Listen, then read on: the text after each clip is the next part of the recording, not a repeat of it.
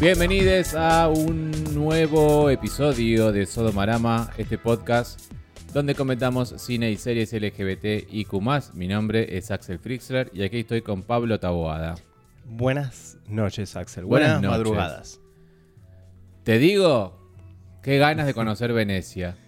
Sí, mira, ya es la segunda película que vemos en nada, en una semana sobre. que No sobre Venecia, sino que está ambientada en Venecia. Vamos. Y quiero una que. No, que no creo que te guste a vos, que es Nosferatu a Venecia, ¿Por qué no? protagonizada por Klaus Kinski, el Nosferatu de la remake de 1979 Sí, sí, de sí. Herzog.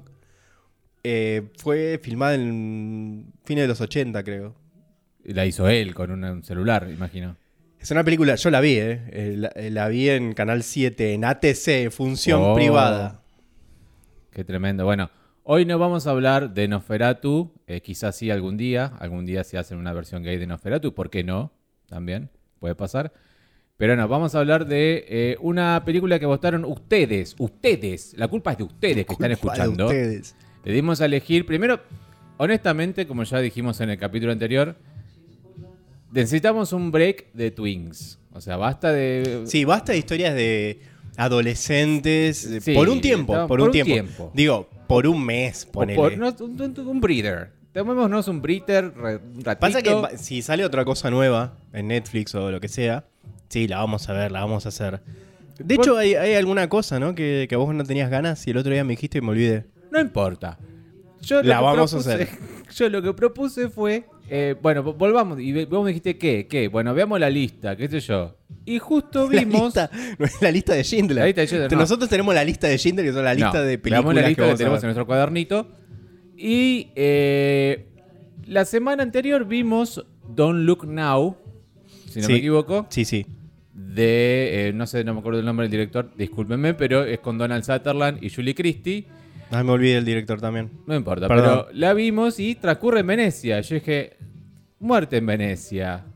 Y después dije también, pará, Mambo Italiano también la, la debemos hace rato. Sí. Les dije en mis redes sociales a ustedes que voten por cuál querían y dijeron muerte en Venecia. Así que acá A- estamos Así es. a minutos nada más de haber terminado de ver. Pero yo te voy a preguntar algo. ¿Quién nos había dicho ya hace mucho? Mucha gente. ¿Mucha gente? Por eso estaba anotada en el cuadernito por eso. Porque mucha gente nos había dicho, vean muerte en Venecia. ¿No fueron los trolos ancianos? Los trolos ancianos, eh, vos decís los Gustavos de puto Sí. viejo. Eh, probablemente, no lo sé. Me suena Puede de ahí ser. que, que me viene esto. Me suena más la Peco. Feliz cumpleaños si estás escuchando. Feliz cumpleaños. Felices Eh, 37. no tiene 37. Eh, me suena más de él. No me suena de tanto de Casals. Pero sí Puede me suena ser. más de la Peco. Yo, genuinamente, eh, te puedo decir que la primera vez que supe de la existencia de la película fue cuando se estrenó Call Me By Your Name. O fue reciente Call Me By Your Name. Y se la, la comenté en terapia a mi psicólogo. Ah, también de ahí, de ahí debe venir, Y de me tu dijo psicólogo. Que no le gustó Call Me By Your Name y le gustó más Muerte en Venecia. Ah, eso explica muchas otras cosas de tu psicólogo. ¿Qué es Muerte en Venecia? O sea, confirma todos mis prejuicios para con tu psicólogo. Y googleé y bueno, y ahí descubrí que era Muerte en Venecia. Vamos a comenzar leyendo los comentarios que nos dejaron en... Tenemos tres en realidad. Que nos dejaron en eh, las redes sociales y en la parte de comentarios de Spotify móvil sobre el episodio anterior que era sobre eh, rojo, blanco y sangre azul. Eh, Cali Miau, que nos descubrió, eh, nos empezó a seguir hace poco, evidentemente, porque nos escuchó y nos comentó también en otro de Jan Royals, donde ella nos, Ajá. en nuestro episodio de Jan Royals nos comentó y nos dijo, ella, perdón, no sé si sos ella o él o, O ella, ella. perdón, pero bueno, eh, Cali Miau, nos dijo eh, si habíamos visto It's a Sin, si vimos It's a Sin, lo podés buscar en... eh, Vimos y, le- y ahí, ahí hicimos podcast. y hicimos podcast sobre It's a Sin, así que sí. Pero acá nos dice, hola, a Stephen Fry lo vi también en una aparición breve en un personaje gay en It's a Sin. Sí, también es chiquitito. También, sí, Es un, sí. un diplomático, creo. Después, Robert Jiménez, que es el oyente que nos pasó el libro, dice El libro de... de rojo, blanco y sangre azul. Ah, que no lo terminaste, ¿no? No. Y no Eh, lo vas a terminar, ¿no? No. Algo que he notado de todo el material gay que está escrito por autores mujeres o no binarias es que termina sintiéndose como una suposición de cómo son las relaciones entre hombres. Sí, sí, creo que es lo que dijimos eh, la otra vez. Vaya, ya lo dijimos. Exacto. que yo dije, se parece, es Marco Berger a lo que él cree que son las relaciones entre hombres heterosexuales. Que cree que se están tocando el pito entre ellos todo el día, cosa extraña, pero bueno, él cree que es así. Estas chicas que escriben estos libros sobre varones gays, y además que en el caso de esta mujer es, es asexual, o sea que creo que proyecta mucho, insisto yo con esto de que el autor proyecta de su Sí. mente, de su cosecha en su, sobre su obra. Entonces eh, ella cree que a lo mejor los, los varones gays no, no, no tienen sexo o no piensan en el sexo. O le llaman eso al sexo, varones Claro. gays adolescentes. Valores gay, eh, varones gays adolescentes. Y pasa que Robert me lo había expandido eh, en, en Instagram, como para decirlo un poco más. Y no lo encuentro, porque Instagram me escribe mucha gente, entonces no puedo encontrar el mensaje. el mensaje en Cata, Instagram. Marta, De todos lados me están escribiendo. ¿qué sí, te dicen? Es, ah, hay un montón de cosas. Bueno, para, para. Pero Arriba quería- Carmen, abajo, abajo Moria. Moria. No, quería, a ver, ahora no se carga. Pero bueno, Robert se había expandido un poco más en el mensaje y me contó de cosas. Y bueno, gracias Robert por, por tu mensaje. Este, mm, y después, bueno, también había otro mensaje que estaba en inglés que era, bueno, no lo, no lo eh, creo que lo comenté ya la semana pasada, el episodio pasado, que era una, de una chica brasilera. Mm, no me acuerdo. Bueno, Perdón. Está bien. Bueno, después eh, tengo un- una persona que escribió por email. Si querés, Muy leo bien. también. Un, un corre- moderno correo electrónico. Insisto que no estoy de acuerdo en leer los mensajes al principio, pero bueno. Eh, episodio sobre Red, White and Royal Blue. ¿Sí? Sí. Eh, no me no, Verania. Eh, buenas, buenas. Como persona que consume casi todas las películas con algún hint de romance que se le crucen, esta peli me re gustó. El libro no me gustó mucho, menos la parte política. bueno, siento que está muy mal escrito y que el guion de la película sacó todas esas partes malas o las mejoró. El diálogo que iba en la escena de, la, de Polo era muy malo. Sí, era muy malo, es verdad. Es verdad. ¿La escena de qué? la escena de polo, la escena donde Ah. el principito juega al polo, realmente era un diálogo que era como, uy, Puedes hacer esto, mira. mirá sus brazos, Tenés. uy, está, uy, mm, sus músculos, qué sé yo. Era un diálogo interno que tenía como él admirando el cuerpo del príncipe. Era bastante tonto. Una observación que recuerdo cuando Axel dijo lo de las etiquetas en cada servicio de streaming en TikTok, hay una comunidad grande de lectura, ojo, y recomendación de libros, BookTok. Mira vos estos jovencitos cómo hacen esas cosas, ¿eh? BookTok. y de este libro en particular. Por lo menos no vi que lo recomienden bajo el tag LGBT, sino dentro de libros de romance adulto. Lo que sí, la comunidad BookTok son 90% mujeres. Y la Ah, mayoría de ok. escritoras recomendadas son mujeres cis y queers no binarias. No veo muchos hombres, sí algunos gay barra queer con este libro, pero son, no son la mayoría. O sea, no somos el target, como, como ya habíamos eh, explicado. Como que entiendo que la génesis de libros series como Heartstopper y eh, Red, Red, White and Blue ya está quedando un poco densa al ser escritos por mujeres, pero vuelvo a lo mismo, son la mayoría que consume, entre comillas, romance. Volviendo al streaming, hay que ver si el rated R, o sea, para mayores de 18 años, Sí. lo puso Amazon porque había un romance LGBT. Hay miles de rom-coms PG-13 hetero que muestran más que esta película. Eh, últimamente no, para mí. ¿eh? Eh, yo soy muy eh, consumidor de rom-com y últimamente el PG-13 está incluso más ligado a si dicen fuck o shit una vez, más que a... Estamos volviendo a 1943. Tal cual. Al código Hayes. Postdata, la segunda de Heartstopper fue un zzz, o sea, Sí. un sueño comparada a la 1 y para la 3 como que no quedó ni un cliffhanger ni nada que llame la atención. Creo que ya estoy grande para esto. Ja, me siento igual. Nada eso, besitos a Marce, la radio está muy buena. Ah, sí, y bueno, la- lo que dijimos el otro día, que quizás la tercera, que íbamos a ver cuántos oyentes tenía la segunda, Heartstopper. Y tiene mucho menos repercusión que la, la temporada 1. la mitad diría, sí. Entonces creo que le- el interés va decayendo. En- ah, me faltaba. En términos de actuación, el rubio le pasó el trapo al morocho, pero por kilómetros. Y dice, peace. Sí, sí, sí, es verdad. Muchísimas gracias por tu mensaje. Entonces, eh, que se envió ahí a sodomarama.gmail.com. Tengo otro más que dice: La peli me gustó, dice Rodnil. Pónganse un nombre, estaría buenísimo también que se pongan nombres. Porque no voy a decir su email, pero Rodnil dice: La peli me gustó, así que me puse a leer el libro y me está gustando más. Ojo, la película es muy de todo por dos pesos. Es entendible si es la primera película del director. Lo que no es entendible es cómo le dan el proyecto a alguien tan inexperto. Sí, estoy de acuerdo. O sea, su primera película, un- la verdad. Yo no creo que. Yo no creo que pase el problema por el director. Creo que esto lo podría haber dirigido yo, tranquilamente. No, es- El problema pasa por el, por el- la materia prima, no, que es con un ese, buen ese libro. sido algo un poquito más decente, ya, ya lo, como ya dijimos. ¿Eh? Sí, sí, sí. Pasa que este Y tipo- quizás si hubieran puesto un mejor actor que el Morocho. el tipo no dirigió nada nunca. Es su primera película. Le dan una cosa gigante con mucha expectativa que al día de hoy, lo vi hoy, sigue siendo. Está entre los primeros puestos de películas de, de Amazon. Al día de hoy. Ya pasaron como dos semanas del estreno. Quizás más. Eh, podrían haber puesto a alguien de perfil bajo, pero con un toque más de experiencia, pero bueno. Hago hincapié en eso porque soy de la idea de que con una buena dirección remontaba un montón. Yo también estoy de acuerdo. No digo que hubiera sido con Nueva Your Name, por- porque el guion tampoco ayuda, pero seguro quedaba a la par de un buen capítulo de And Just Like That. Bueno, no, bueno. Pero bueno, en fin, que está bien que hagan esas películas mamarracho con putos. Las gordas escribiendo sobre trolos son el tuit de la novela del escritor Puaner típico. Sí, como en reverso, ¿no? Como sí, en- entiendo lo que quisiste decir. Gracias, Rodnil, por tu mensaje. Y que acá ahí llegamos, ¿no? A ver si...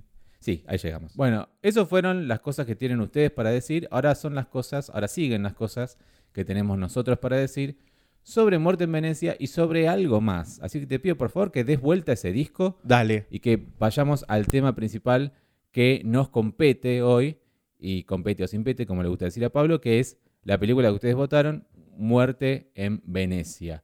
Esta sin pete, pero nada. Nada, nada, de nada. Nada de nada. Bueno, ese fue el background más que nada que teníamos sobre lo que sabíamos antes de ver Muerte en Venecia, ¿no? Éramos eh, dos personas que no la habían visto. Yo personalmente no sabía nada sobre la película, más de lo que ya dije. No sabía nada sobre Luchino Visconti. Eh, me puse a estudiar hoy a la tarde, hoy sábado a la tarde, antes de ver la película.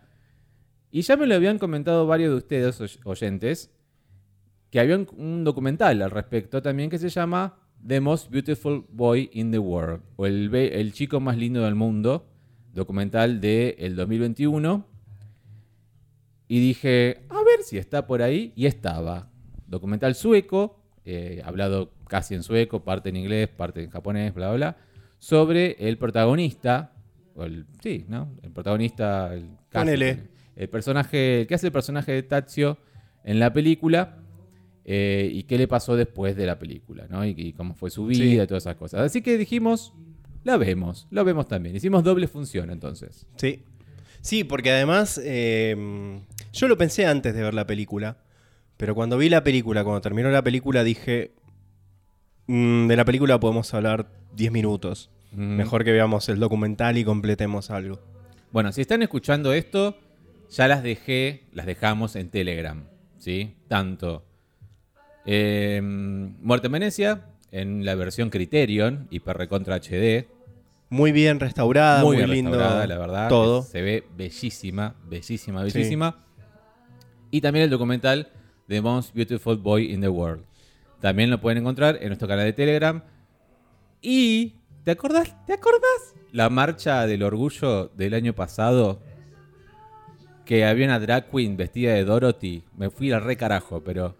¿Te acordás, no? Que yo le hice como un reel y qué sé yo y bla, bla, bla. Bueno, Ah, sí, sí, sí, sí. Me respondió y me dijo, también suban mambo italiano. Yo dije, ok. Ah, ¿ahora? Eh, no, hace dos días. Bueno. Cuando puse la encuesta. Dije, bueno, dale. Ah, ahora me acuerdo, sí, ahora me acuerdo. Sí, ¿Ya sí, te sí. acordás? Bueno. En la esquina de, ¿puede ser? Sí. Del eh, el Pharmacity que Cuando está ahí. meamos. Cuando Cuando fuimos a me- mear. Bueno, Ah, no, ya sé, listo. así que vamos a subir mambo italiano también. Eventualmente la vamos a hablar y y la vamos a comentar. Ya la vimos varias veces a mambo italiano.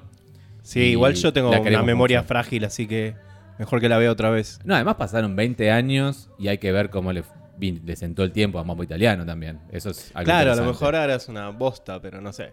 Pero bueno, las tres van a estar subidas al canal de Telegram, como ya he subido otros también. Eh, eh, Me estoy volviendo un emule humano. Hasta que caiga acá el FBI y te detenga y te lleve. No va a pasar, somos Argentina. por ahora no va a pasar eso. Bueno, Muerte en Venecia. ¿Qué dirías, Pablo, de qué se trata Muerte en Venecia? Película del año 1971. Muerte en Venecia. Lo primero que quiero decir sobre Muerte en Venecia es que hoy sería canceladísima, eh, Sí. can- canceladísimo el director, eh, preso. Pre- sería un paria como, como Jay Mamón hoy Sí. en día por esta película. ¿Qué digo de la película? La verdad es un un viaje de, de sueño. ¿Qué? Somnífero, es un somnífero. Ah, ¿te durmió? Eh, está bien, estoy- yo soy eh, de la generación Z, ¿viste? Yo necesito. Sí. Soy TikTok, necesito cosas. Sos muy joven. Soy muy joven, cor- Sí. cosas cortas y entretenidas, eh, florcitas, cosas. Acá no pasa mucho en la película. O no, que tiene un ritmo. Un Bien, ritmo. tiene un ritmo de hace 50 52 años. No, pero había películas mucho más dinámicas. en esa Cinearte, época. italiano. O sea, no, sí, no creo espero- que pasa. Es muy, muy como. eh, Muy la imagen que tenemos de una película europea. Es exactamente eso, es muy europea. Sí, Está no, ambientada a principios del siglo XX. Claro. Es increíble el vestuario, el esfuerzo. He leído ahí que el vestuario es real, sería real de época. Ok. Vestuario nominado al Oscar. Merecido el- el- la nominación. Pero la película tiene un ritmo. Mira, hay una cosa que, que es. Porque se le da mucha importancia al chico. Sí. que aparentemente se, se insiste en que es muy hermoso. Hay un adolescente que es muy hermoso. Sí. Eh, no, prácticamente no tiene. No, no habla en la película. No tiene diálogo. no Solamente tiene diálogo. camina, se da vuelta, sonríe. Camina, se da vuelta, sonríe. Camina, se da vuelta, sonríe. Camina, se da vuelta, sonríe. Ajá. Fin de la película. Sí. Es como. Bueno. No sé si envejeció bien la película. Muy bien. Comenta un poco el argumento de la película que nos muestra a un compositor eh, de música clásica, o sea, un eh, eh, compositor alemán llamado Gustav von Aschenbach, eh, encarnado por eh, Dirk Bogarde, o Bogart, Sir, Sir Dirk Bogart, ¿De dónde? británico. Ah, Era, perdón. Que padece de una depresión severa debido a varios problemas, tanto familiares como profesionales en su en Alemania, ¿no? Eso no se ve en la película. Se ve bastante claro en la película que No. le pasó. Y se le murió la hija. Bueno. Sí, pero no, no se diagnostica ninguna depresión severa. Esto lo No, está- yo, lo- o sea, se yo están inventando acá. cuando está, no, estoy leyendo la letra de Wikipedia, yo no estoy inventando Ah. nada. Este, se nota que al principio de la película, cuando llega a Venecia en la góndola, se lo ve como diciendo, bueno, a ver, a ver si acá me puedo relajar un toque porque vengo de algo. No, no, no, no, no, no es así. En la película se lo muestra que está enfermo, físicamente enfermo, que tiene un problema en el corazón, se dice. Y se le recomienda que se vaya de vacaciones, que se despeje un rato. Y se va a Venecia pues está enfermo. Y de última, en todo el tiempo en la película, se agarra el pecho, se agarra el pecho, se agarra el pecho, como que tiene un problema cardíaco. ¿En serio? Yo no sentí eso. Todo ¿eh? el tiempo. Se agita cuando corre, o sea, cuando sigue al chico. Y se agarra el pecho, y se agarra el pecho. Todo el tiempo están hablando de un problema del corazón. Bueno, ah, claro, O sea, eh, esta depresión y todo eso lo inventaron en la entrada de Wikipedia. se va- no te enojes. Van 52 años de esta película. Si están escuchando esto, probablemente ya la vieron. Si no la pueden ver, no vamos a espolear mucho, pero el título se llama Muerte en Venecia. Ya está spoileada la película O sea, desde medio el que título. No podemos espolear muchos si el título se llama Muerte en Venecia, si la película se llama Muerte en Venecia, ¿no? Es como que, bueno, ¿qué va a pasar? Hay muerte en Venecia. Eh, pero bueno, eh, Gustav entonces va a Venecia desde Alemania, es este compositor, se queda en un hotel en Venecia, unas vacaciones, y en el Hotel Lido, Un hotel decadente, lujoso, pero. pero venido a menos. Venido a menos, sí. Y es en el Hotel Lido donde él eh, ve entre los eh, habitantes, ¿habitantes cómo se llama? Huéspedes del hotel. Bueno, habitantes permanentes. Eh, a una familia polaca, ¿no? Con mamá, hijitos, ta, ta, ta, ta, ta, una sirvienta. Y ve al joven adolescente de esa familia. Lo ve a lo lejos, con su vestido de marinerito, que parece que era muy popular en el comienzo del siglo.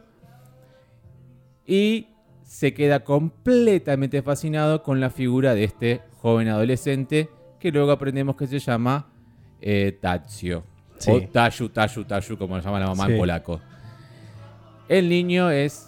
ni- niño, el, pu- el, el adolescente, el, el- el joven sé yo qué es. es completamente hermoso, pero hermoso de una belleza andrógina, de una belleza eh, única. Es una cuestión de, de- de- visión y de, de- gustos de época también. Quizás de, de la época en que se filmó la película, eso era un prototipo de un, de un jovencito muy hermoso. Yo no veo eso, ¿eh? No, yo lo veo bello, como quien ve un cuadro que alguien que es bello. Al principio yo pensé que era una nena. Mm. bueno, creo que es la idea. Claro, que sea una belleza andrógina. sí. Claro, es la idea. Eh, no, no me pasó eso, no me pasó eso. No me pasó que yo decía, uh, tremendo, pero sí es llamativo y, y tenés que admitir que es técnicamente bello, una figura bella. Eh, no, no, no, Sí, sí, sí, claro. No voy a decir que es, un, que es un niño feo en absoluto. Eh, pero otro aspecto que se tuvo en cuenta, que lo tuvo en cuenta Visconti cuando eh, eligió la película, eligió, perdón, el actor para encarnar este personaje, es la descripción que se hace en el libro que está basada la película, que es Muerte en Venecia, de Thomas Mann, un autor alemán, que es uno de los libros... ¿Sabes de qué época es el libro? Eh, eh, también principio del siglo. Ah, ok. Porque pasa, Thomas Mann estaba muy obsesionado, o, o mejor dicho, era muy militante, no sé bien cómo decirlo, pero apoyaba mucho la República de Weimar, Weimar, que es la época de Alemania antes del nazismo, cuando había como mucha democracia, por decirlo de una manera. Había como mucho libertinaje y cabaret, digamos, es- esa época, ¿no? Sí. Y él vivía mucho en esa época y como que la apoyaba mucho, de hecho apoyaba mucho también la pequeña República Socialista de Bavaria cuando existió. Bueno, yo estudié todo eso esta tarde y dije, bueno, al grano, Tomás Mann, el autor de este libro, ¿se la lastraba o no se la lastraba? Bueno, parece que tuvo muchos hijos y todo, pero se basa esta novela que escribió en un hecho donde se sintió atraído por un muchacho también. Ah, claro. Sí. De, también Claro, porque acá y eh, lo vio. eh, Gustav eh, tiene, eh, tiene esposa, hija. Mm. La hija sabemos que muere en algún momento. Sí. La esposa no sabemos qué pasa. La en intuimos, Alemania. intuimos que murió. No, pero él estaba en Alemania. En- porque la película va en dos tiempos. Está, hay mucho flashback, eh, hay diálogo. Mientras está transcurriendo el, lo el contemporáneo, hay diálogo de un flashback. Una cosa interesante, qué sé yo. Medio extraña. Sí, una decisión. No sé, Una ¿no? decisión. La cuestión es que hay cosas que se- para mí se quedaron un poco confusas sobre los tiempos. Y algunas cosas que parece que están en la imaginación de él, pero que no pasaron. Sí. Hay, hay una mezcolanza rara. Después hay sueños, o un sueño por lo menos. Pero con la esposa no sabemos qué pasó. No, que yo entiendo que No quedó, aparece más. quedó en Alemania. Y que se habrá separado. ¿Y si ¿no? él venía de Alemania, de vacaciones a Venecia? Bueno, a, la- a Venecia no se fue con la mujer. Pero cuando estaba en Alemania, cuando lo vemos a él en Alemania, está con el amigo ese que tiene. No está con la mujer en ningún momento. Eh, sí. Salvo, no, solamente en los recuerdos que tiene con la hija y la mujer, que son dos. Hay otro recuerdo cuando él Es un estrena- sueño. Es un sueño. No es un sueño. Es un sueño eso. Eso fue un sueño. Y se despierta cuando la- el público lo rechaza, se despierta de una pesadilla. Bueno, no te percataste no, no, de eso. entiendo, no, no lo entiendo así yo. Bueno, quizás no lo Pero ¿Por qué entendiste. estás tan certero que fue un sueño? Porque me concentré Y en esa un escena. recuerdo, ¿no entiendo? Porque dije, a ver, ¿por qué lo rechazaban como músico? Porque hay un debate ahí. En, eh, eh, en- él tiene un amigo que no sé qué pito toca. Se llama Alfred. Sí. Que entre paréntesis eh, leí que el actor es Mark Burns, ¿no?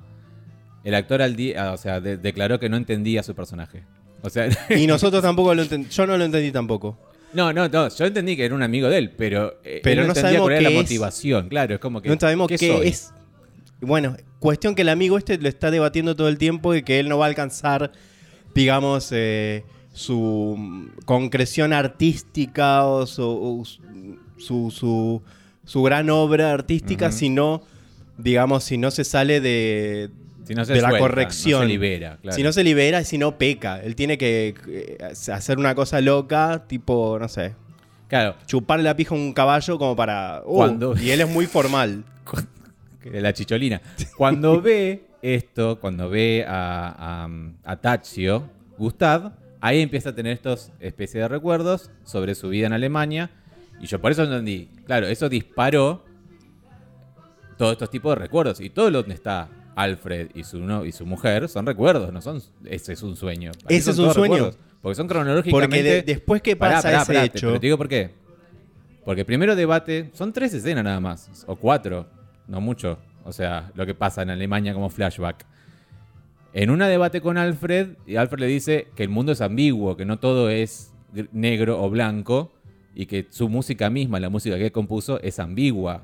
Ahí vamos como que en realidad eh, Gustav está como diciendo, bueno, pará, también me puede gustar los varones, también puedo ver la belleza en los varones, no solo en las mujeres. Por eso va ahí el recuerdo. Y después está lo otro, cuando le dice, pero liberate un toque, liberate, tenés que hacer algo y poner un poco de corazón a tu música porque estás, estás yéndote a lo mismo de siempre y liberate, liberate.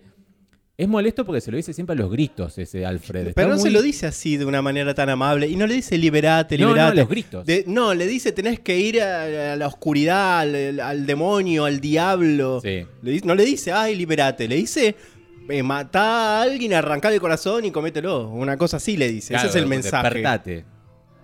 Vos lo interpretás así. Yo lo interpreto como algo más explícito y más tenés que hacer maldades. Claro, pero es lo mismo o cosas mensaje. prohibidas. Es No, liber- liberarse es otra cosa. Liberarse es algo lindo. A él le dice que tenés que ir Pero a la estamos oscuridad. hablando de alguien de principio de siglo. No le vas a decir, "Toma, fumate un porro a alguien de No, es peor lo que siglo". le dice. Me parece que es peor Por lo eso, que le dice. pero no le- Eh. Y el otro recuerdo que tiene, que para mí es un recuerdo, es No, es un cuando sueño. el- ¿Por qué es un sueño? Porque se despierta, eh, termina la escena de esto que de, de esto que es el chabón dirigiendo la orquesta, interpretando su música y que lo abuchean.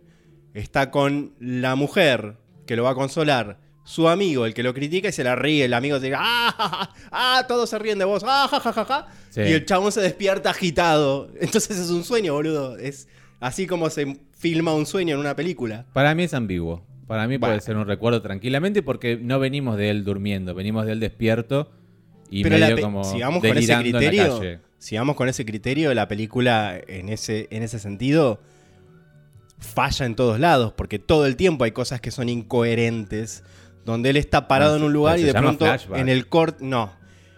Hay cortes en que el chabón está en la playa parado, agarrándose el corazón, porque cada vez que ve al pibito este, se le acelera el corazón, evidentemente, y se agarra así. Y el corte es a él viendo al pibito tocando el piano. O sea, hay cortes que son que no sabes que, si esto es real, si esto está en la imaginación, si esto es un momento paralelo. Bueno, es una todo el tiempo es así. Eso es una decisión, es una Bueno, y esta decisión también. a mí me da que interpretar que es un sueño. A vos te dio a interpretar otra cosa. A mí me dio, pero porque el orden cronológico me da que es un recuerdo, no me da que es un sueño, porque no da delirio. Realmente parece algo posible que él lo hayan abucheado, porque realmente sigue haciendo más de lo mismo y que ¿Y está pero qué la clase gente. de amigo te estaría riéndose en tu cara de que te haya ido mal en tu presentación? Bueno, eso voy con lo que digo de ese comentario, que el actor no conoce. es, es raro ese amigo, es un amigo raro. Es rara la historia, es raro el, guion más que el Si argumento. leyeron la novela, cuéntenos eh, en los comentarios si, si pueden, si es un sueño o es un recuerdo, la verdad, porque eh, acá estamos eh, divididos en ese aspecto. Pero Para bueno, que no nos esté escuchando ese oyente. Qué oyente. El que se incomoda con nuestros debates. No, Juano, Juano, deja de escuchar. Deja de escuchar. Este. un beso, Juano.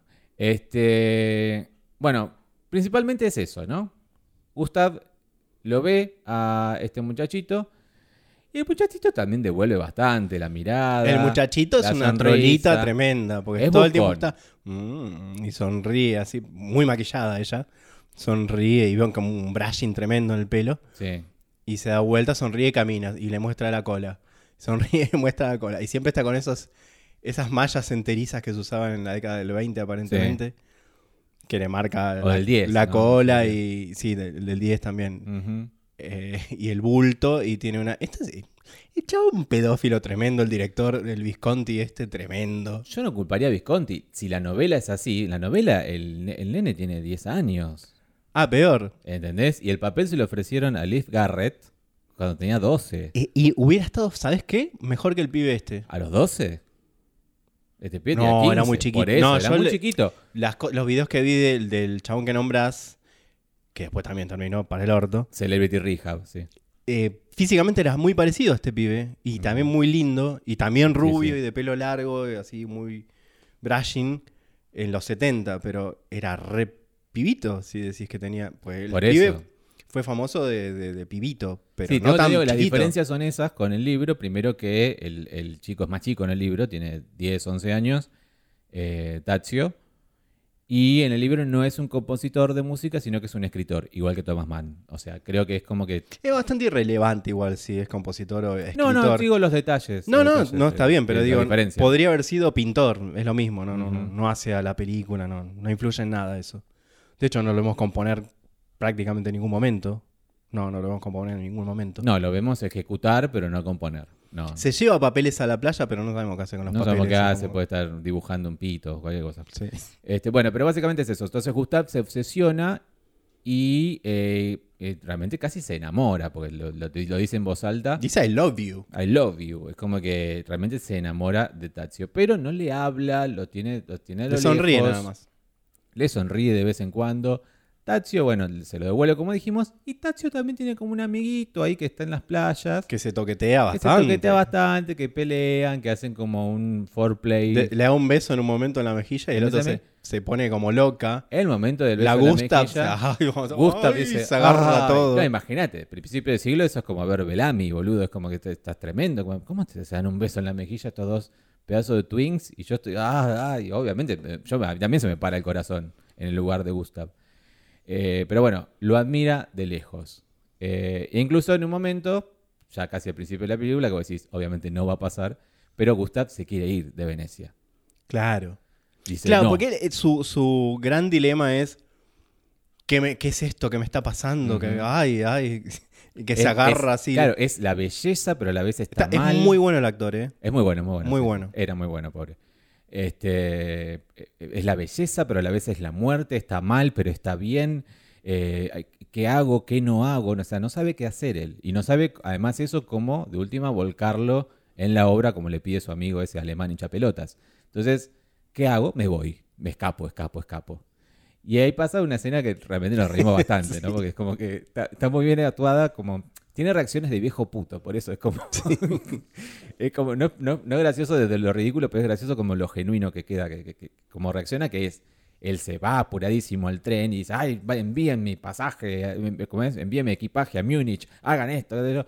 Y alguien le dice, mira, tu pasaje, eh, tu equipaje Se, se desvió, se, Se fue para desvió. otro lado. Esas cosas que pasan en el siglo XIX, en el como siglo XXI como Avianca, también. como, eh, eh, eh, ¿cómo es? Eh, o te bueno, rompen algo, sí, pasa. pasó acá, y él dice, ah, no, no, no, si no viene mi equipaje, yo no me voy. En una Yo clara, no me voy de Venecia, mi amor. Yo me quedo en el hotel que estaba. una Y clara, se vuelve para el hotel. claro, una clara excusa para que Y su busque, cara ¿no? se... oh, Ay, no me queda otra ¿Qué que, problema que tengo ahora que con el seguir viendo al equipaje? Twink este de lejos. Ay, qué problemón. Bueno. Y después hay dos detalles que, que pasan, que solamente pasan en Venecia, parece. Y uno es este viento que se llama, ¿cómo se llama? Shioco. Shioco. Ah, ya me olvidé, perdón. no me acuerdo cómo se llama. Ah, vamos a parar, lo voy a poner acá, Viento, Venecia y bla, bla, bla. Porque también lo mencionaban en esa otra película que vimos, este, que es una, una condición de meteorológica, que no me acuerdo cómo se llama. Fonda. Sí.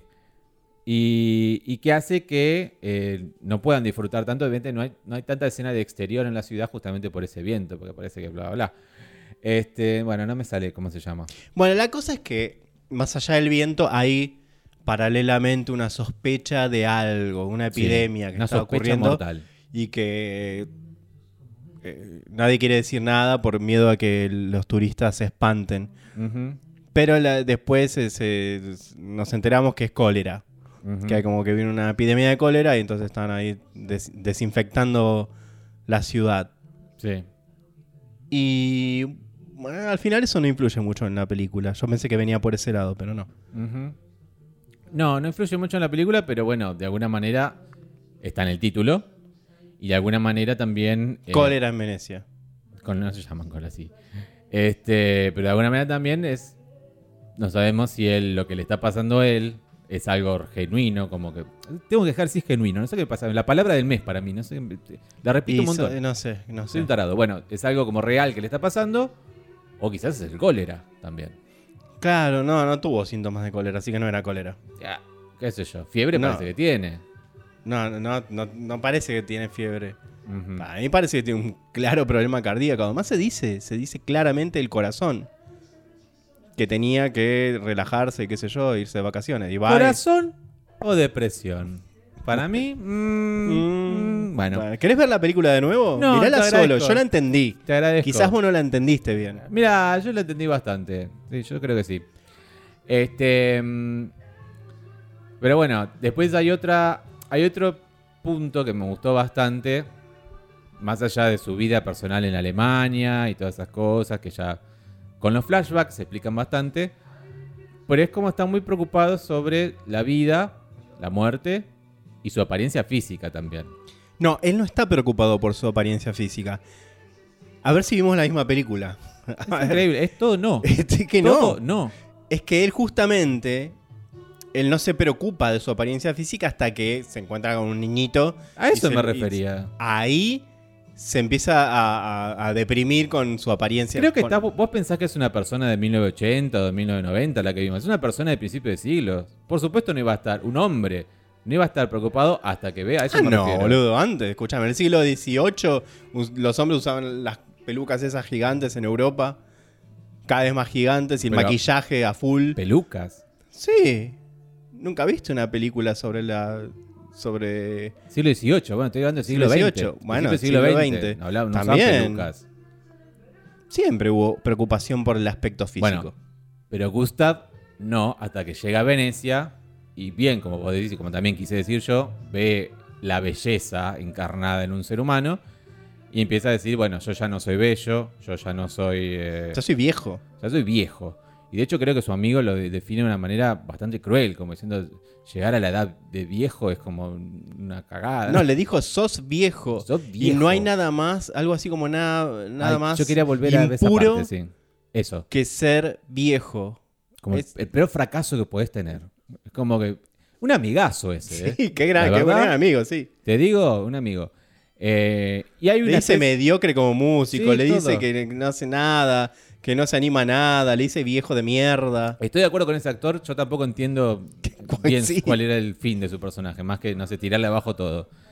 Eh, porque es alguien, o sea, Gustav es alguien que se ve que es talentoso, pero con esa, con esa represión que siente en cuanto a su imagen, en cuanto también al sexo, ¿no? Porque vemos una otro flashback a Alemania. Es todo, es que la película también tiene eso. Mira, se habla de ambigüedad en, los, en, los discu- en las discusiones que tiene con el amigo. Se habla de la ambigüedad Mm. del arte. Que el arte es ambiguo, que el arte no es una fórmula matemática perfecta, que hay ambigüedad. Y la película es ambigua en esas cosas. Hay, que vos interpretaste un recuerdo y yo interpreté un sueño. Y ahora, en esta escena que vas a mencionar, la escena de la prostituta, Sí. vos interpretaste algo y yo interpreté algo diferente. Yo interpreté que a él le costaba primero ir a la prostituta y que después no tuvo sexo con la prostituta, pero le pagó igual. Bueno, ah, bueno, ahí está. Eh, yo eh, había interpretado que vos habías dicho que había tenido sexo, pero que sentía culpa No, del sexo. No, yo siento que le tienen miedo hasta el sexo express. Le tienen. O sea, no solo es una cuestión pero de- nunca sabemos qué pasó. No sabemos si Por tuvo eso. sexo o si no tuvo sexo. Vemos que tiene miedo. Miedo tiene. Lo tuvo o no lo haya tenido. Tenía miedo y le pagó. Ahora sabemos si tuvo o no, no lo sabemos. Entonces, a eso voy. Gustav tiene como miedo a, a- a sentir, a sentir real, algo eh, real, ¿entendés? Que es algo que pasaba también en esa época en Alemania, sobre todo a principios de la, de la República de Weimar. Y después ya se soltaron un poco, los años locos, la década del 20 y como dije, cabaret. Por suerte vino un hombre de bien a poner orden. Un león. Un león. Este, pero bueno, eh, por eso retrataba un poco también el sentir alemán en ese momento. De hecho, según leí también, Le- Muerte en Venecia es la segunda de una trilogía de Visconti sobre Alemania, Sí, sí, sí, eso leí por ahí. que empieza con la anterior a esta, que la quiero ver, la verdad, porque me gustó mucho la, mucho la trama, y la Ah, bueno. que le sigue a esta que se llama Ludwig, eh, que son las tres hablando de eh, personajes alemanes, producciones también a veces eh, con plata ¿Vos estás alemana. hablando de la, la otra cuál decís? ¿Eh? ¿The Damned? ¿Esa? ¿The Damned? Sí, The End of the Damned. No, The Damned. Like, ¿De qué? Damn it. Sí, La caída de los. La caída de dioses. los eh, dioses, sí. Eh, esa y la que le sigue a esta es Ludwig. Pero la caída de los dioses, creo que de los dioses, creo que eh, quizás hasta quizás podemos escucharla algún día, quién sabe. Este,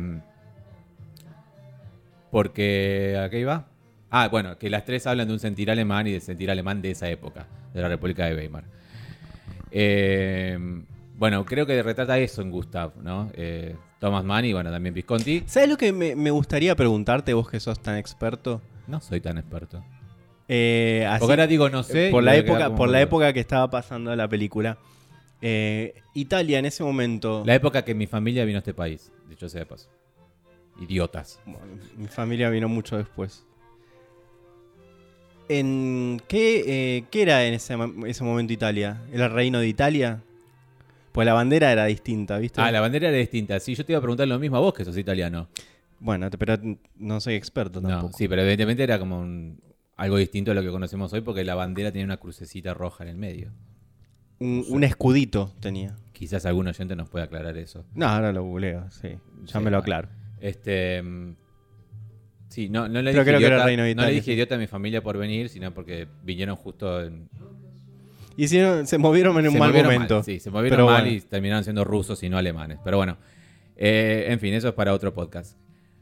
Lo que quería decir después sobre esto es que evidentemente no hay escena de sexo en Muerte en Venecia, como ya lo mencionamos, pero hay escenas como homoeróticas, ¿no? Que son más que nada las, las Entre los luchitas pibes. entre- que tienen, claro, eh, eh, Tazio. Bastante lindas las luchas. El amigo está bastante interesante. El amigo, yo me quedo con el amigo 10 veces antes que con el pibito este. Sí, sí, sí, que se llamaba eh, Yachu, según el reparto. Es un chico italiano, igual se llama Sergio Garfagnoli. Este, pero sí, sí, sí, eh, bastante interesante. Sí, a mí, viste, la- quizás es eso, ¿no? Que me Sí, atrae yo más que el decir, Visconti. morochito, qué sé yo. Claro, además era un poco más grande. O sea, pero digo, si tengo que decir, Visconti, ¿cuál di- dirigió en pija? Yo creo que esas escenas las dirigió en pija y dijo, uh, acá sí, pelea, pelea, Yo pelea. no sé nada de Visconti y lo, lo único que me quedo de esta película es que un viejo pajero, porque además era gay, sí, y todo el staff también era trolo. sí. Eso se dice después en el documental. Sí, si querés podemos pasar al documental. Ya y vamos al mechando, si Sí, sí, querés, sí. Y si no volvemos a la película, total, están de sí, la de la película en realidad eh, hay, hay una, una cosa que quiero decir, que hay una escena, hay una escena que me gusta, que es eso cuando hablábamos de la juventud, de que el chabón se enfrentaba a esta belleza increíble y El él makeover. ya era viejo y le hacen el makeover, eso es tremendo. Mamita. Que va a la peluquería. Principio de siglo. No tan. Principio de siglo, boludo. Después te dije, Giuliani.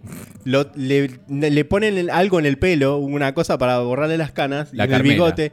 Y después en un momento empieza a transpirar y se, empieza a chorrea. chorrear, igual que le pasó a Rudolf Giuliani hace unos años, Sí, sí, sí. que se le chorreaba la Pero Carmela. también un maquillaje, un, todo un skincare, le Ah, cortan, el maquillaje, no, no, no. le cortan el bigotito, le ponen un, un, eh, como es, un rouge también, Y un polvito en la cara para. un polvito, y le dice, vaya, enamórese. Yo dije, ay, mamita, pobrecita. No queda feo, no le queda feo lo que le hacen. No, pero pa- considerando pasa la que después época. se, se, se Pasa derrite que todo. se derrite, pero bueno, y bueno, después llega el final. El final me encantó, me pareció hermoso el final. eh, y eh, deprimente, hay un patetismo, sí, un patético. Deprimente y patético, pero hermoso. O sea, Sí, sí, sí. cuatro cosas: triste, deprimente, patético y hermoso. ¿Qué es lo que es ser puto en el mundo, la verdad? Sí. Eh, tanto al principio del siglo como ahora. Triste, patético, hermoso y. ¿Qué más dije? ya me olvidé. Bueno, esto- las cuatro cosas. Eh, muy buen final, la verdad. Eh, muy, muy lindo. Terminamos de verla, no vamos a calificar, eh, cal- la calificamos todo después. Este, y nos pusimos a ver este documental que, le- que les mencionaba que se llama The Most Beautiful Boy in the World, que ya lo subí a Telegram, o ya lo voy a subir a Telegram cuando estén escuchando esto. Es del año 2021 y se centra en la vida, eh, perdón, eh, sí, en la vida, ¿no? porque es vida y casi obra, de eh, Bjorn Andresen, que es el muchacho que a los 15 años fue elegido por Luchino Visconti, Visconti para formar parte Luchino. de... Luchino Visconti para fer- ser parte de eh, Muerte en Venecia.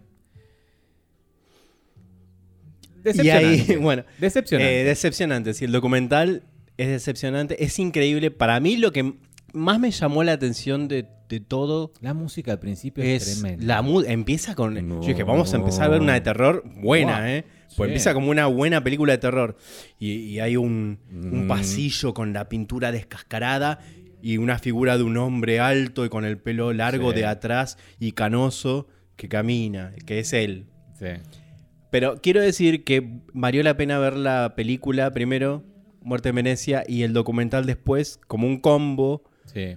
porque me hizo reflexionar incluso más sobre esto de la belleza, del momento, de la belleza perfecta en un ser humano, y cómo este chico, que era el ideal en la- para la película de belleza absoluta, hoy es un anciano decrépito, derretidísimo. Y bueno, el tiempo pasa. No, no es el tiempo, acá le pasó una vida Le pasó tremenda. todo. A eso, eso es lo más decepcionante de todo el documental. Vamos a ir repasándolo, pero en líneas generales, lo que quiero decir antes de olvidarme, es que yo había leído un poco antes, primero lo había escuchado en la radio, la historia de él, eh, pre-muerte en Venecia, eh, en muerte en Venecia y post-fama de muerte en Venecia. O sea, esto yo un poco, a grandes rasgos ya lo sabía, pero en el documental me encuentro incluso menos de lo que yo sé. O sea, yo sé qué pasó en los 80, con qué se dio, cómo se dio. Nada de eso se Eh, habla acá en el documental, ¿eh? Tal Nada. cual. Y oculta mucho el documental, como una decisión, obviamente, de los directores, evidentemente, para no. Yo lo, que, o- yo lo que obtuve fue, dije, claro, evidentemente debe ser una, una figura. de los productores y con respecto al protagonista. O sea, si no, quizás Claro, no te daba, no, obvio, no te quizás. daba las notas. No te doy la nota, no te doy el, el archivo de mi familia, que hay mucho archivo, por suerte. Sí, no eso me gustó en el mucho. cliché de la entrevista a cámara ni nada de eso. O sea, hay mucho archivo. Pero evidentemente es una persona reconocida en Suecia y que lo conocen y por eso se centran en él y no tanto ¿Sí? en... eh, evidentemente, yo lo que entiendo es eso. Yo entendí que en Japón era reconocido. También, pero en Suecia se ve que fue alguien importante. O sea, estamos hablando de una película internacional, hablada en inglés, Muerte en Venecia, ¿no? Una producción millonaria de Warner Brothers en Europa, con gente 100% europea. Claro, yo lo que no dimensiono es la envergadura de la película. Claro. la- el, el nivel de, de difusión que tuvo la película. Sí. Porque para mí, el- hasta hace un rato era desconocido el chiquito este. Y hoy es un, es un señor grande. Sí. Y no sabía que había sido. que había sentado precedentes en cosas como en el manga japonés. Sí, sí. Eso me sorprendió mucho. Mucho, mucho. Los japoneses están loquísimos. Los amo, pero Yo están creo re que locos. tienen una locura. eh, No sé si tan loquísimos. Sí, están re locos. Yo creo que tienen una visión de la belleza y del arte que, que no entendemos ni no entenderemos jamás. Hay gente que lo entiende y la fascina, y le fascina, pero muchos de nosotros ¿no? en el occidente que nos habita, que habitamos, eh, no, no la entenderemos jamás. Eh, pero bueno, ya, ya hablaremos de, de eso entonces cuando lleguemos. Y ya desde el principio vi esto que digo del documental, porque ya empieza con esa música te- tenebrosa. Definen a Luquino Visconti de una como gay, comunista, pero tiene. ¿Cómo es? Tiene servidumbre. Digo, wow. Sí, no, porque es, él fue aristócrata, pero a la vez comunista. Pero esto está bien, Sí, este. Mira, bien documentado. Está bien documentado, la familia Visconti, realmente, él, es un conde por definición, nació en cuna eh, noble. La familia Visconti en la historia de Milán es como decirte los Lannister en Game of Thrones, así, es como que eran los dueños de Milán en por el 1400 y el 1500, eran los dueños de esa parte de Italia. Después, bueno, hubo guerra, qué sé yo, ta, ta, ta, pero la familia siguió existiendo. De hecho, para que te des una idea de la guita que tenía, el poder que tenían, no ya no con el apellido Visconti, pero con el apellido Sforza, fueron los mecenas de eh, Da Vinci. O sea, familia poderosa, poderosa. Pasaron los siglos y bueno, al final tienen un doc- un- uno que es director de cine. Y, y Claro, es no, el- no, el- y director de ópera, y un montón de cosas. O sea, no solo es un gay comunista. Luquino no, es, el trolo de la familia que obviamente estaba un poco aburrido y decidió hacer con la guita que tengo, hago lo que se me canta el culo. Sí. Como acá tenemos algún otro. Sí, no, no, alguna otra figura es- extraña. Ya el tono es como, miren a este viejo con esta música de fondo, es gay y está entrevistando niños, qué sé yo. Bueno, la palabra Thomas Mann, basada en el libro D, no se pronuncia en todo el documental. Es como que Luquino Visconti se de repente se le ocurrió buscar pendejitos y fue y con la pija afuera dijo, vamos a buscar nenito. Pero es interesante eso, porque ahora que me entero que hay un documental sobre esa búsqueda, Sí. ahora lo quiero ver. Porque lo que yo vi en esas escenas que nos muestran, que son recortes de época de el Visconti buscando el Sí. nenito. Y realmente es eso que vos describiste. Es, Es de- que es es el- un que viejo pajero diciendo, eso voy. "Eh, sácate la ropita. Yo hice un chiste, dije, a ver, sácate todo. Y sacó la y, y le hizo sacar la ropa posta. A ver, es Luchino Visconti es alguien que conocí hoy, literalmente. No, no, no estoy defendiéndolo ni nada, porque tampoco sé muchos más de lo que acabo de decir sobre su vida y hasta ahí llegué. Pero evidentemente el tono del documental es como, miren lo que le hicieron. a Échele la culpa a Visconti. Exacto. Y échenle la culpa. Y, y ahí te digo, hasta tiene un tinte bastante homofóbico en ese aspecto. Porque después cuando él me relata, que siempre lo relató igual, ¿no? Es claro, algo- como que los gays per- quieren pervertir a los niños, una cosa así. Cuando Bion relata eh, en primera persona, algo que también ya viene relatando hace rato, no es que se reveló en este documental ni nada, que la, noche del estreno en eh, Cannes, no en Venecia, sino en Cannes, la noche siguiente al estreno un, ban- un banquete y después del banquete lo llevaron a un boliche gay, que todo, como vos dijiste antes, todo el equipo de filmación de eh, Muerte en Venecia era gay Sí. y amigo de Visconti y todo eso. Este, lo llevaron a un boliche gay y él vio un boliche gay por primera vez a los 16 años, ¿no? Y que todos los gays lo miraban como lascivamente, como que lo querían comer, como lo querían ta ta ta ta ta ta y él empezó a chupar, a chupar, a chupar alcohol. Fin de los excesos, no sabemos más o no, No. nos cuentan más el documental. No, no, no, no, no. Corte A, de repente Bjorn a los 70 y algo de años, arruinado por una vida de excesos. 68. O sea, está destruido, parece 90, pero. Por eso, arruinado por una vida de excesos que de repente es, culpa No, todo de hay como Visconti. muchos huecos. hay- Es, largo el documental, pero hay unos huecos tremendos porque te dicen, bueno, eso, y eso llevó a qué. Después, en otro momento, el documental salta a que él estuvo en París en el año 76 porque le habían prometido filmar una película. Y que va y que ah, eh, hay un señor que le pagaba todo y que iba a Sí. lugares y que todo le pagaban todo. Y que él in- ingenuamente decía, ay, qué generosa que es, que es esta gente. Ya Década del 80 y 90 se la saltan por Pará. completo.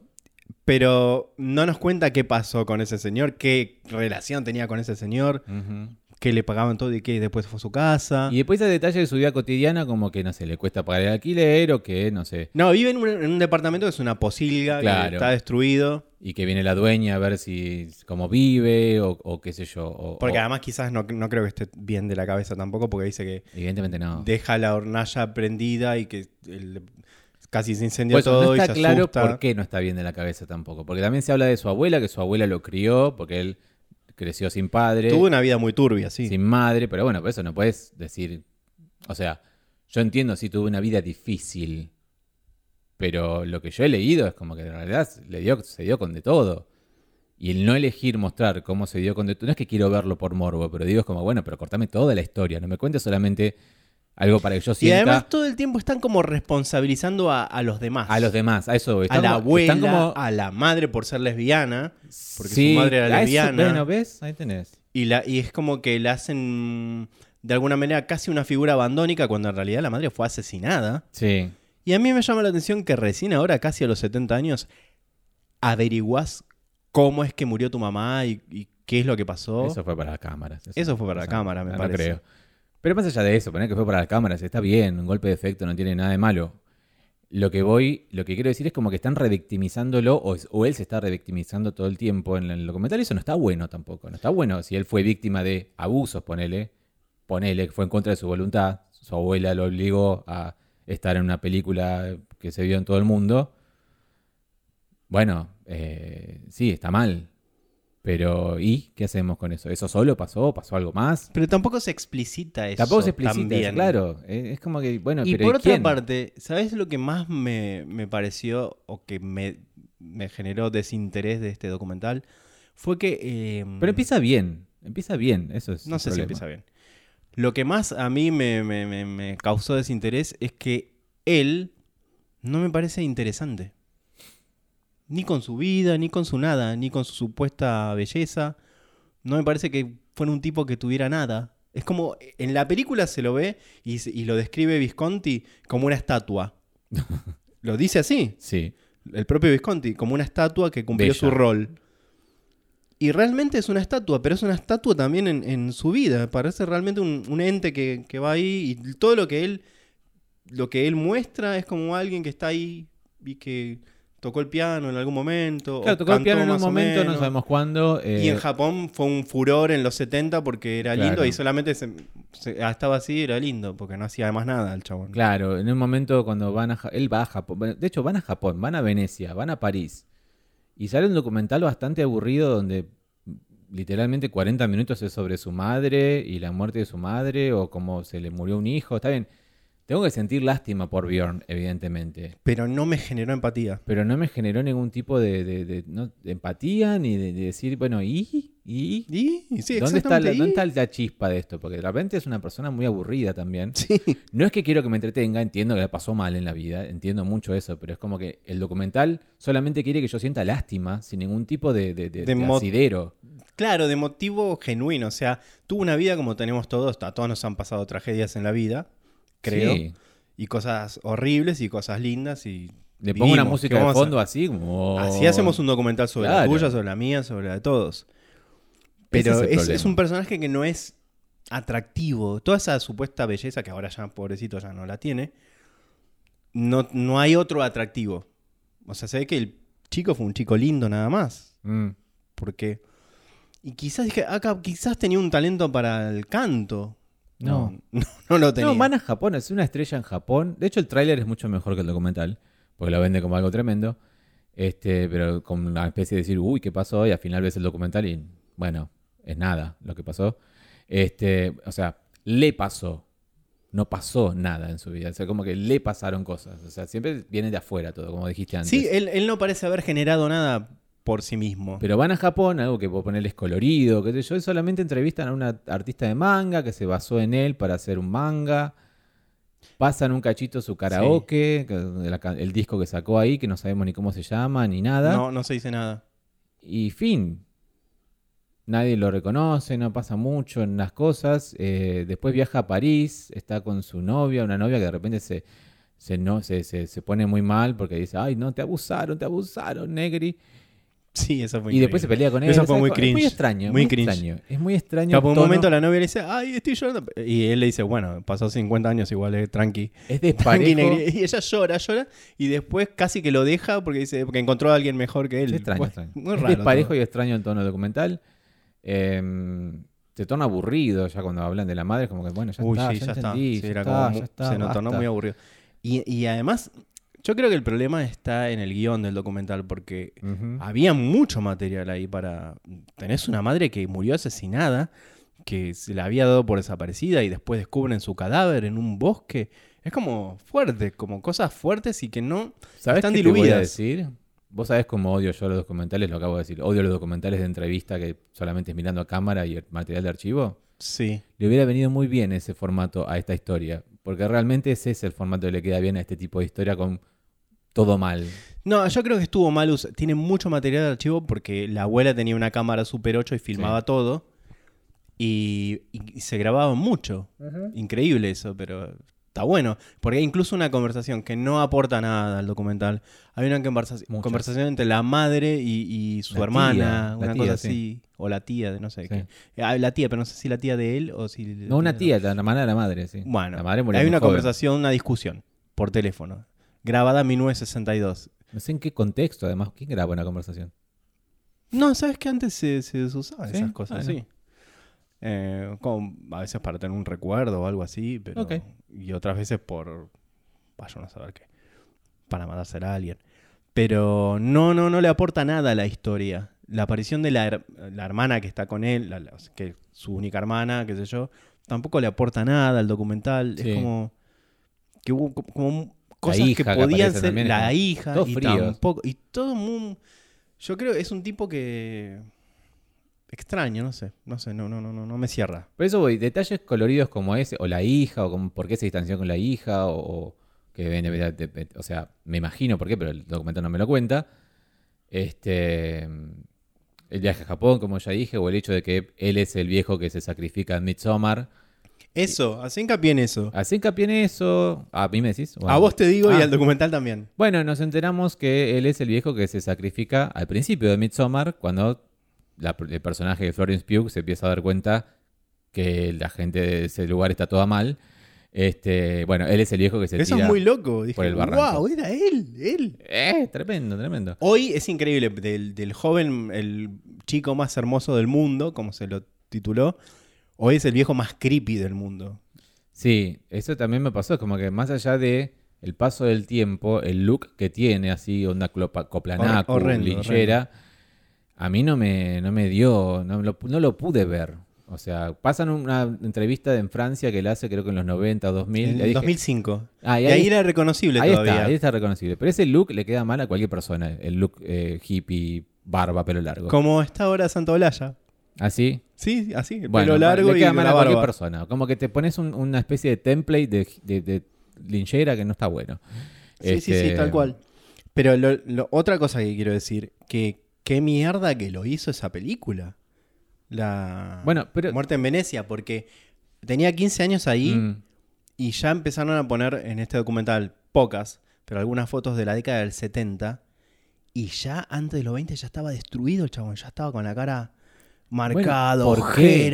¿Pero por qué? ¿Pero qué? destruido. Entiendo que quizás está en recuperación y no hay que mencionar ciertas cosas, ta, ta, ta, pero bueno, pero también que lo mencione otra persona, no lo mencione él. Eh, Queda, eh, queda extraño, queda extraño no saber toda la verdad, o sea, no- todos los hechos, los factos. Sí, sí, sí, sí. Queda extraño. Eh, sí.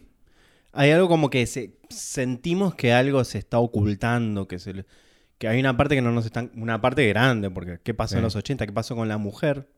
No sabemos qué pasó con su mujer. ¿Dónde la conoció? Ponele, como que también tiene No que haber un ¿Dónde tipo- la conoció? ¿Por qué se separó? ¿Dónde está ahora? ¿Está viva? ¿Está muerta? A eso voy. Tienen dos tiene que hijos. haber. Tiene, si Uno no, murió. decir de repente tuvo dos hijos que salieron, que generación espontánea, ¿no? Como que tuviste una mujer, ¿dónde la conociste? Contá, ¿qué, qué, qué hacías en ese momento, en 1980 y algo?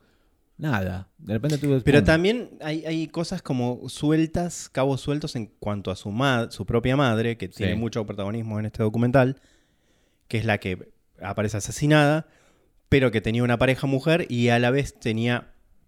se embarazaba, porque tenía un, un, eh, a- Sí, que era avión bi, era bisexual. con. o era bisexual, con una, con una persona, con un hombre, y después tuvo o la- a la, su hermana con otro hombre. Entonces Sí. tampoco queda muy claro Es raro cómo. qué pasa, qué es pasa raro en su vida. cómo se habla de la, de la comunidad LGBT en la película, en el documental. Yo siento Es que se responsabiliza de todos Mm. sus propios males. Ah, que su madre era lesbiana y que él. No, y además en, la, en la- esa parte de esa entrevista francesa, cuando en Francia, cuando la francesa, la periodista le pregunta, le dice cómo, qué, qué relación tenés con la comunidad gay, porque eh, te volviste un ícono de belleza masculina, ta, ta, ta, y él se pone como nervioso, como que, ¿qué, qué- qué- preguntaste? ¿Qué? No sé, bla, bla. Y no dejan la respuesta de él, y dejan No. solamente esa parte de él poniéndose nervioso, y es como que los gays lo traumaron, los Sí, gays sí, le sí. hicieron cosas. Todo el tiempo se está implicando de que Bueno. le hicieron cosas. Entonces es como, pero bueno, no se pará. dice qué pasó. ¿Pero qué? Porque a la Claro. vez hay una, una cosa donde. Donde él supuestamente se entera. Le cuentan que Visconti había ordenado Mm. en la filmación que al crew, a la crew, que era todos trolos, que no lo miraran al chico.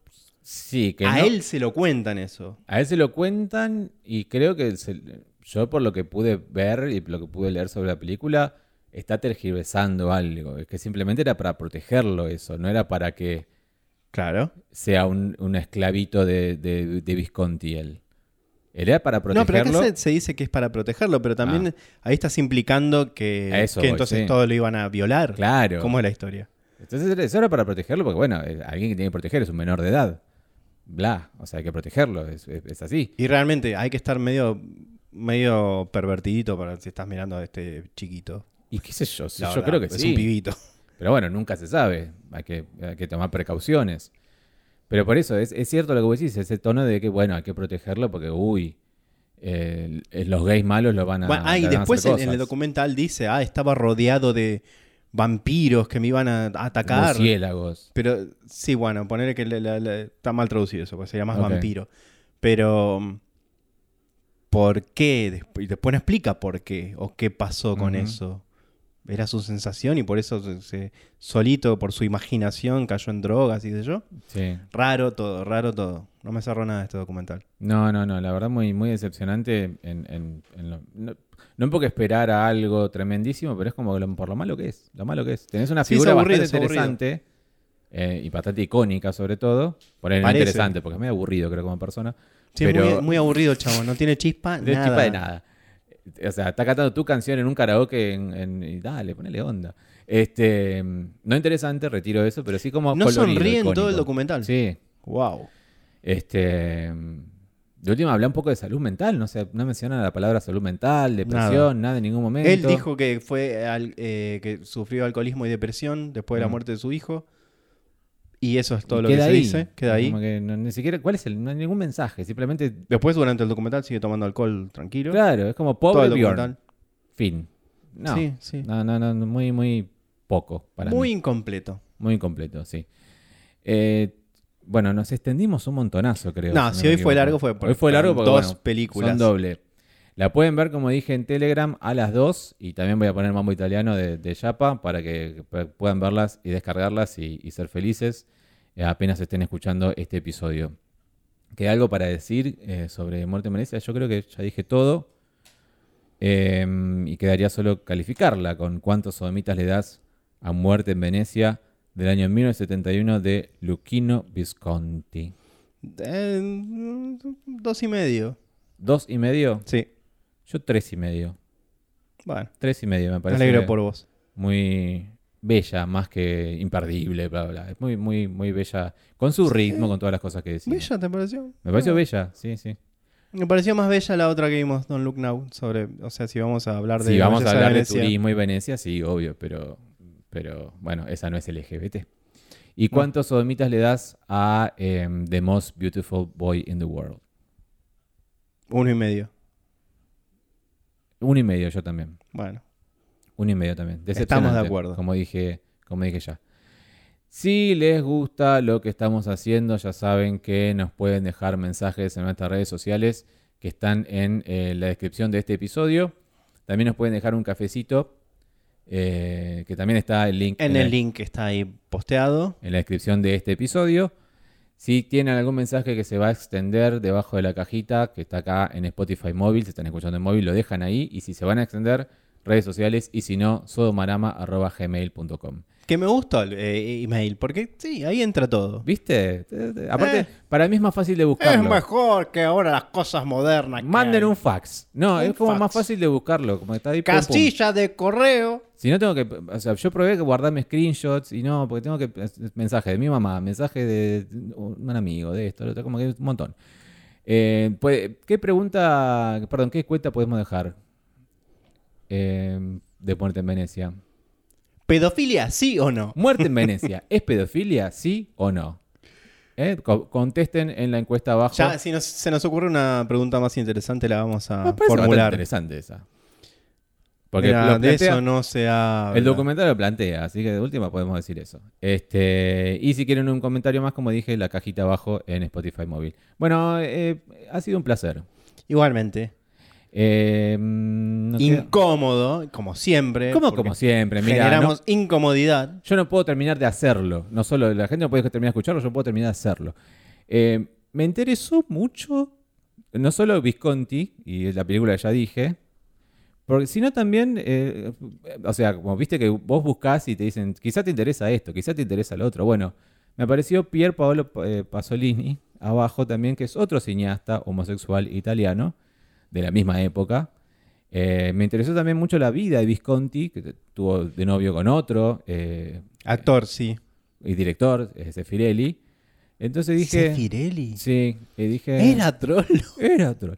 Dije... eh, No, yo leí, leí que estuvo con, con un actor que después lo quiso llevar a la fama. Sí, sí, sí. Bueno, dije... mm, Hay muchas cosas interesantes. Hay que muchas ahí. cosas. Sabemos que ustedes, queridos oyentes, gustan más de los Twins, porque lo estuvimos analizando. Heartstopper, ya se viene Heartstopper Claro. 3 ahora. Estuvimos analizando y ustedes gustan mucho más de los Twins, de Marco Berger, de que nos peleemos, de ese tipo de cosas, pero bueno, a veces nos queremos, eh, queremos, sobre todo yo quiero despuntar un poco y, y hablar de un poco de otra Sí, cosa. no, yo- vos vos dame, yo adultos. hago. A mí no, no, no. Yo no tengo ese prejuicio que tenés vos. Esperemos que les hayan gustado. Pueden sugerir igualmente si quieren cualquier otra cosa que eh, quieren que comentamos acá abajo en el comentario o las vías que ya dije las anotamos todas, porque yo anoté todo lo que dijeron. Eh, y me sorprendo con un montón de cosas que dijeron, como películas francesas y cosas así, o, películas yankees que ni conocía, y, y, sirve mucho. Así que les queremos muchos y yo les mando un beso grande. Un beso para todos y... Em, hasta la próxima. Hasta la próxima.